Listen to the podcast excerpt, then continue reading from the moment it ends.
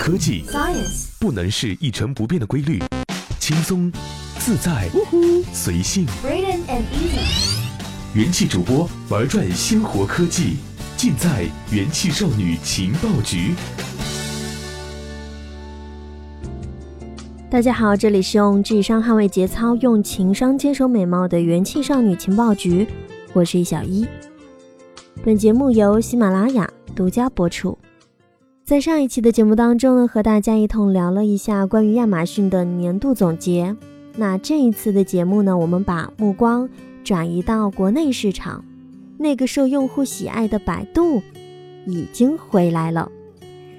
今年一月二号。也就是二零一九年开年的第一个工作日，李彦宏发布了新年第一封内部信，并且宣布了一个数字：二零一八年百度的营业收入正式突破了一千亿元。李彦宏说：“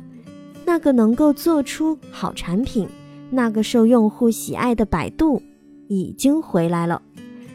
为了这句话，李彦宏恐怕已经憋了一年。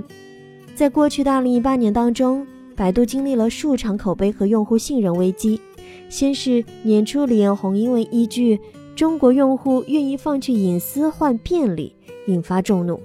虽然有人认为他的话被断章取义了，李彦宏说：“中国人对于隐私的问题的态度更加开放，相对来说也没有那么敏感。如果他们可以用隐私换取便利、安全或者效率，在很多情况下他们都愿意这么做。”当然，我们也要遵循一些原则。如果这个数据能够让用户受益，他们又愿意给我们用，我们就会去使用它的。我想，这就是我们能做什么和不能做什么的基本标准。新这年中，作家六六因为上海领事馆的搜索结果，在微博上炮轰百度。当他在百度搜索上搜索“上海领事馆”时，翻看多条都是骗子广告。认为百度这是作死的节奏，而类似的搜索事件在二零一八年发生过不止一次。九月二十一号，李彦宏在网络传播杂志发表的署名文章当中表示，每天有数以亿计的网民在百度根据搜索结果做决策。百度这个平台越大，其责任就越大，因为好的、坏的、美的、丑的、真的、假的，在网上都有。这对百度的产品理念和行为准则提出了更高的要求。一八年的这一年，百度还一直处在谷歌反华的阴影中，说是阴影有一点夸张，毕竟李彦宏自己是信心十足的。就在去年八月份，李彦宏本人在朋友圈发文回应谷歌反华，他表示，在谷歌退出中国的二零一零年，百度的市场份额已经超过了百分之七十。所以，对很多人一直持有百度占了谷歌退出中国的便宜的这样观点，李彦宏反驳这是百度后来者居上。李彦宏十分自信地表示，如果谷歌决定回到中国，我们非常有信心再 PK 一次，再赢一次。不过现在谷歌反华一事再度搁浅，百度看来暂时还不需要应对新一轮的 PK，但百度也并没有因此掉以轻心。二零一八年十二月十八号，李彦宏赶在年尾宣布了百度新一轮的架构调整，其中搜索公司及各 BG 的运维、基础架构和集团级共享平台整合至基础技术体系。整合后的 TG 向王海峰汇报，黄海峰同时继续负责 AIG。从此，百度也完成面向 To B 方向的架构调整，搜索也将正式整合进极受重视的技术体系。当然，新一年百度和 AT 的战场还是人工智能和云计算领域。架构调整中，李彦宏还将智能云事业部升级为智能云事业群组，同时承载 AI to B 和云业务的发展。前两天，二零一九年的一月一号晚间，李彦宏出现在央视《放歌新时代》节目，他说的最多的也是人工智能。无人驾驶更是百度重点关注的项目。李彦宏已经为新的一年立下了不少的 flag，比如2018百度世界大会上，百度宣布与一汽集团合作生产 L4 级无人驾驶乘用车，还计划于2019年底实现小批量下线。如今2019年已经正式跟我们见面了，百度这些小目标能不能实现，就看今年的了。对于百度在二零一八年的处境，李彦宏都看在眼里，所以其公开性还是落到了价值观这个关键词上。李彦宏说：“只要坚持技术改变世界的理想，恪守用户至上的天条，聚焦目标，风清气正，百度的价值就一定会被越来越多的用户和客户所认可。”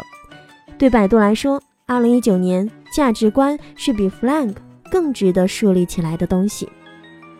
接下来的时间，我将会和大家一同分享到的，则是李彦宏的公开性原文。各位亲爱的百度同学，今天是二零一九年的第一个工作日，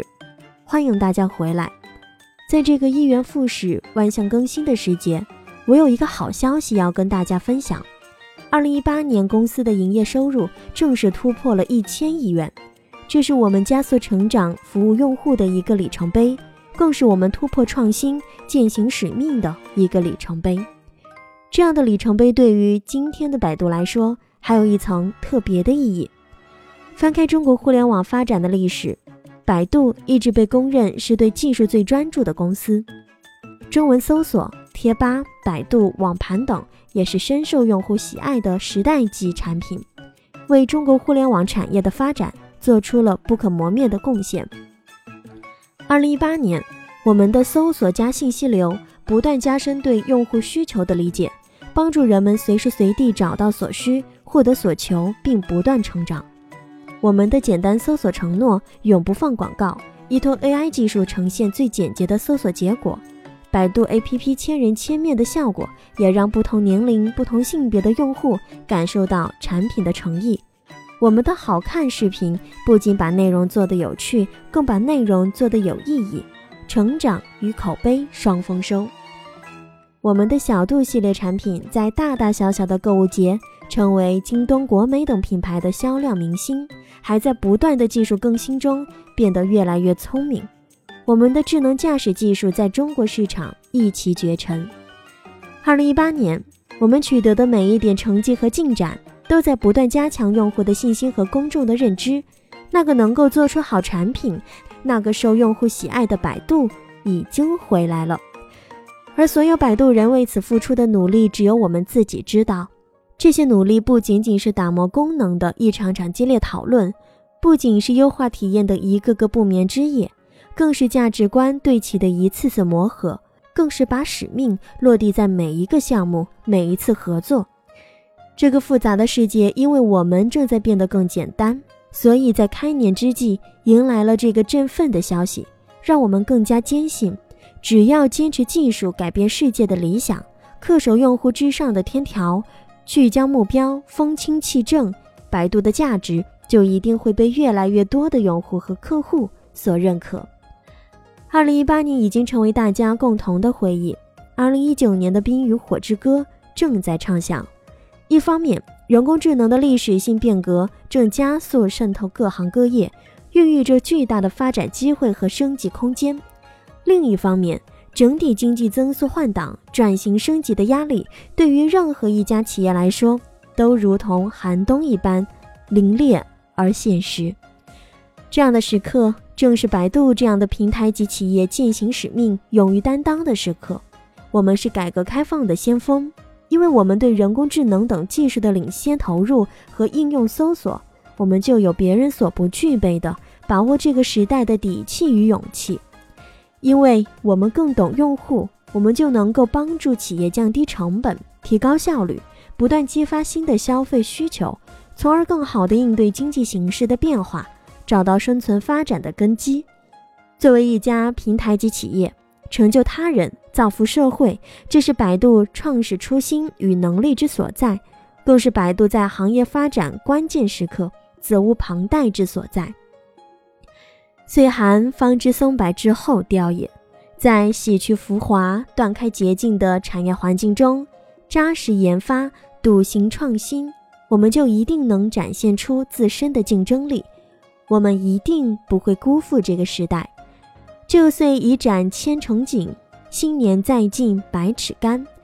让我们以千亿为新的起点，共同开创更加激动人心的未来，我们的明天会更好。